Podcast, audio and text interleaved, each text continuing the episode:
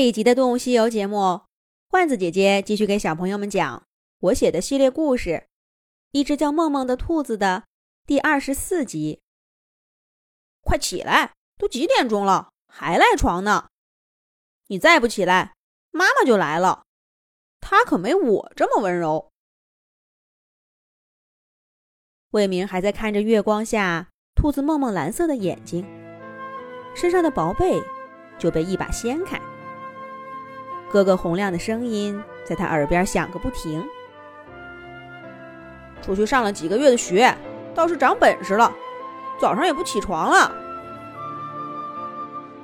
等魏明终于睁开眼睛，哥哥已经把被子叠好，整齐的放在一边，笑呵呵的等着他下床了。魏明揉揉眼睛，确定自己不是在做梦。几个月不见，哥哥怎么像变了个人似的？以前什么时候见他叠过被子？要说赖床，他可比魏明能赖得多呢。赶快吃饭吧，妈妈做了你最爱吃的打卤面。吃完饭，我带你去看看爸爸忙什么。哥哥推着还迷糊的魏明走了出去。爸爸承包的砖瓦厂。在土城墙外面，魏明小的时候，砖瓦厂高耸的烟囱里，整日都冒着白色的浓烟，烧砖的味道弥漫到四周。全副武装的工人，密密麻麻的，在巨大的深坑里忙碌着。大卡车轰隆隆的响，把各色砖瓦运出来。魏明家的村子。大家大多住的老房子，用砖瓦的不多。那些卡车一离开工厂，就加速轰鸣着远去了。后来，这些轰鸣声渐渐息了，烟囱里的白烟似乎也变得没那么呛鼻子。再后来，曾经忙忙碌碌、人声鼎沸的深坑里，一个工人都看不见了。偌大的砖瓦厂，就剩下几根寂寞的烟囱柱子，一个大坑和一座土山了。魏明经常跟哥哥去那个土山上玩，看谁先跑到山顶，谁又先从山顶上跑下来，一趟接着一趟的，每次回去都滚得一身的灰，让妈妈臭骂一顿。兄弟俩还是乐此不疲。小男孩的世界，总有些莫名其妙。有一回，魏明还问哥哥：“要是把那些小兔子养在砖瓦厂的深坑里，他们一定不会跑了吧？”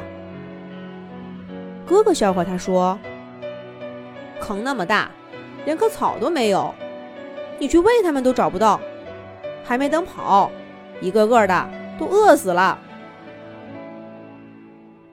可就是这么大一个坑，现在爸爸要用他的小土车推着土山上的土，把它填成平地，种庄稼。那得填到什么时候啊？魏明被哥哥的说法惊到了。哥哥撇了撇嘴说：“那谁知道呢？”可是爸爸决定的事情，通常是无论如何也改变不了的。兄弟俩很小的时候就明白这件事儿。哥哥很快就带着魏明，见识了爸爸这次的决心。魏明家和砖瓦厂之间，隔了一层五六米厚的城墙，就像多年以后，魏明带着儿子丁丁去看的古城墙一样，只不过更破旧些，早就废弃了。现在这座城墙上。被凿出了一个透明的墙洞，刚好有一人来高，一人来宽。哥哥告诉魏明，那是爸爸一锤子一锤子的凿出来的，为了去砖瓦厂方便。魏明兄弟俩来到砖瓦厂的时候，正看见爸爸一铲子一铲子的把土山上的土挖进他的小推车。每挖一下，他就要弯一下腰。